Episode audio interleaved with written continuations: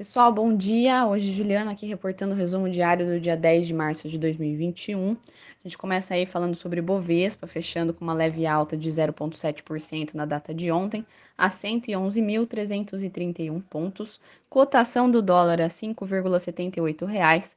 Índice americano S&P 500 fechando a 3.875,44 pontos e cotação do petróleo Brent a 67,54 dólares. A gente começa com o noticiário Brasil. Uh, no Brasil, as atenções estão concentradas na conclusão da votação pela Câmara da PEC emergencial, que prevê regras para possibilitar o pagamento de nova rodada do auxílio e traz me mecanismos de melhoria na gestão fiscal no futuro. Ontem, os, os deputados aprovaram o texto base em primeiro turno, com 341 votos favoráveis, eram necessários 308 votos, e 121 contrários. Hoje, a partir das 10, serão votados 10 destaques, pedidos de alteração no texto e o segundo turno da proposta. Ainda hoje está prevista a entrevista do, do ex-presidente Lula às 11 horas, depois da decisão do Supremo Tribunal Federal que o tornou novamente elegível para a disputa de 2022. Cenário internacional.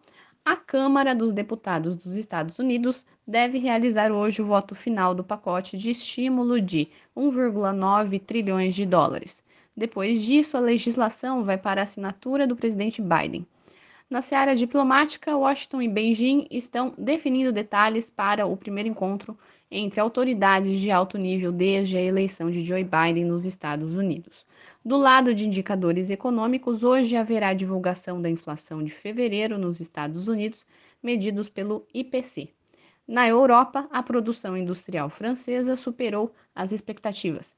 É uma indicação adicional de que, apesar da segunda onda do Covid-19, a indústria continuou se recuperando relativamente bem na região.